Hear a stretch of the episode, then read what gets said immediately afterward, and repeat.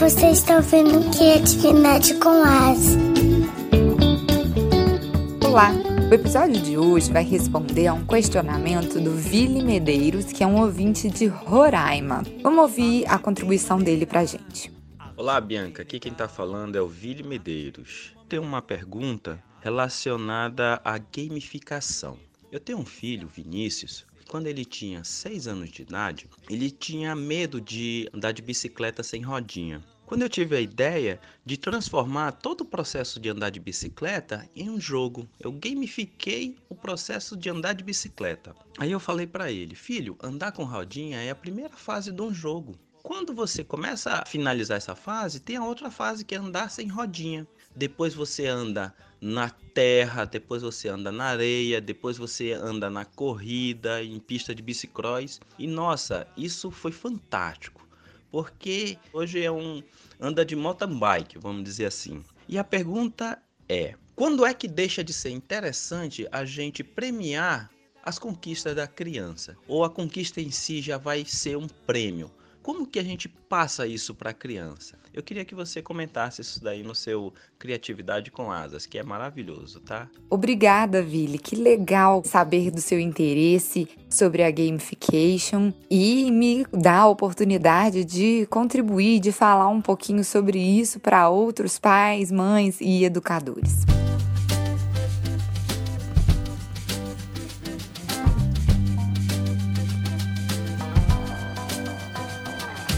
A gamification ou a gamificação, ou até mesmo em alguns lugares chamadas de ludificação, nada mais é do que a extração de princípios dos jogos e de alguns elementos que compõem os jogos para compor contextos, esferas que não necessariamente têm jogos. Como o Vili deu o exemplo de a gamification que ele fez com o filho dele andando de bicicleta. Teoricamente, andar de bicicleta é uma coisa que a gente precisa aprender e que não necessariamente envolve um jogo. E aí ele trouxe o elemento de passar de fases dos jogos para a vivência de aprendizagem do filho dele de andar de bicicleta e tornou aquilo muito mais divertido. E é exatamente nesse ponto que eu acho que convém a gente tocar especialmente hoje. É que existem algumas traduções equivocadas sobre esse conceito de gamification. Porque o próprio fato do gamification vir né, da palavra game, que são jogos em inglês, faz com que as pessoas sempre entendam que precisa ter uma recompensa, como foi a pergunta do Ville Medeiros.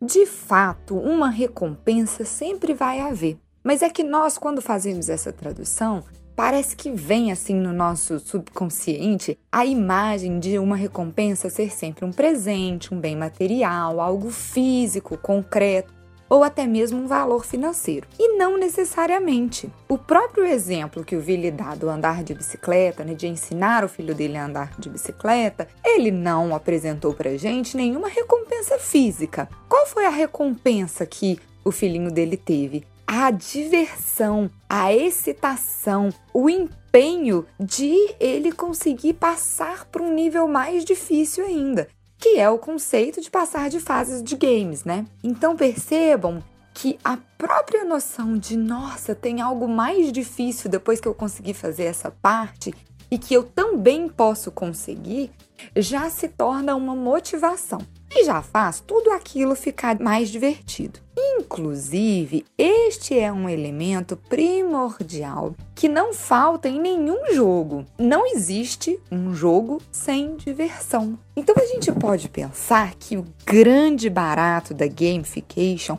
é tornar as coisas divertidas. A própria tarefa de ensinar um filho a andar de bicicleta pode ser feita de várias maneiras. Pode até haver um pai que pegue um quadro e que comece a explicar princípios de física, de por que que no início você precisa de uma rodinha e depois você não precisa mais. Existem várias maneiras, mas o grande barato, especialmente para as nossas crianças, é a diversão. É fazer com que a criança se engaje, tenha interesse em participar daquela tarefa.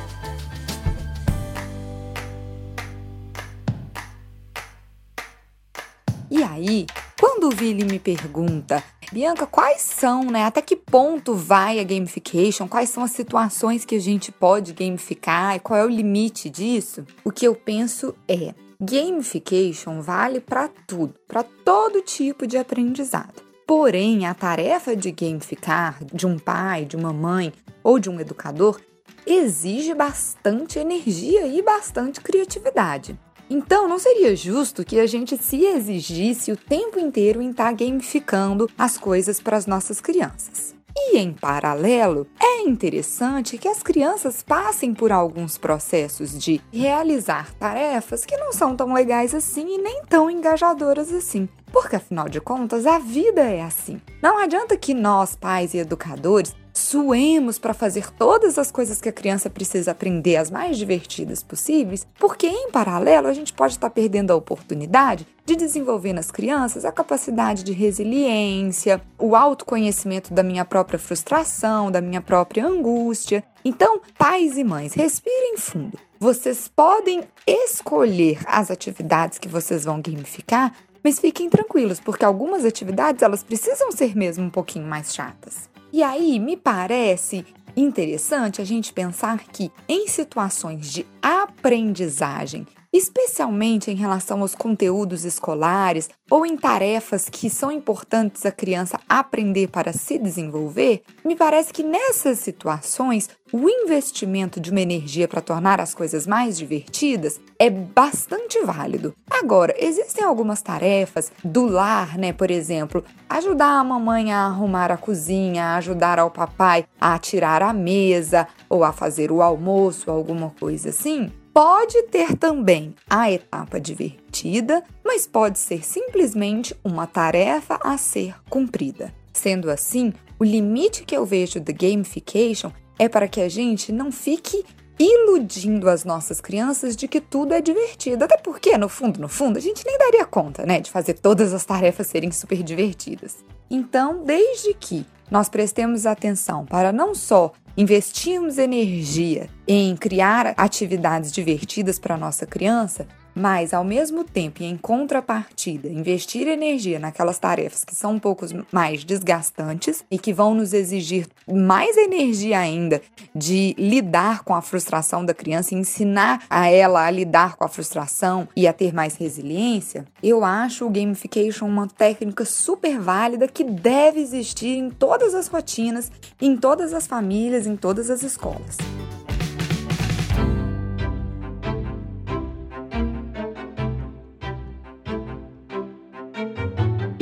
Algumas dicas fundamentais para o gamification valer a pena é estimule. Né? Se você está utilizando o elemento de passar de fases, estimule com elogios, mostre para o seu filho que ele é capaz, que ele vai dar conta de passar para a próxima fase e toda vez que ele passar, elogie o esforço. Evite aqueles elogios do tipo: Nossa, você foi muito inteligente. Não, eu vi o seu esforço, eu vi que você pensou, eu vi o que você fez. Que são esses os tipos de elogios que vão estimular a proatividade da criança e não vão fazer com que ela se conforte numa característica que talvez ela já tenha, que pode ser a inteligência, por exemplo. Outra dica pode ser envolver toda a família naquele jogo e, em alguns casos, criar situações de competição saudáveis, com o objetivo de ensinar a criança também a perder.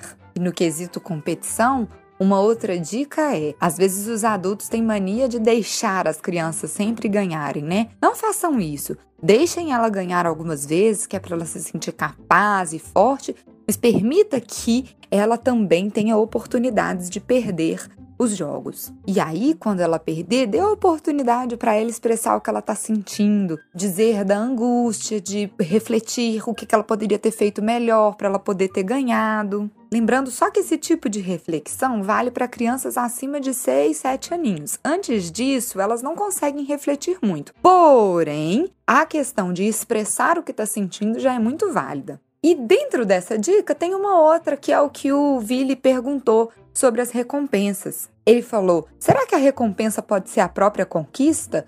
Claro que sim, e isso é o grande barato. Então, toda vez, independente se é um jogo individual, se está havendo uma competição com a família ou se é só da criança, toda vez que ela conquistar, que ela realizar a tarefa, né, que ela passar de fase, que ela tiver um êxito, parabenize e conversa com ela. Nossa, o que, que você está sentindo?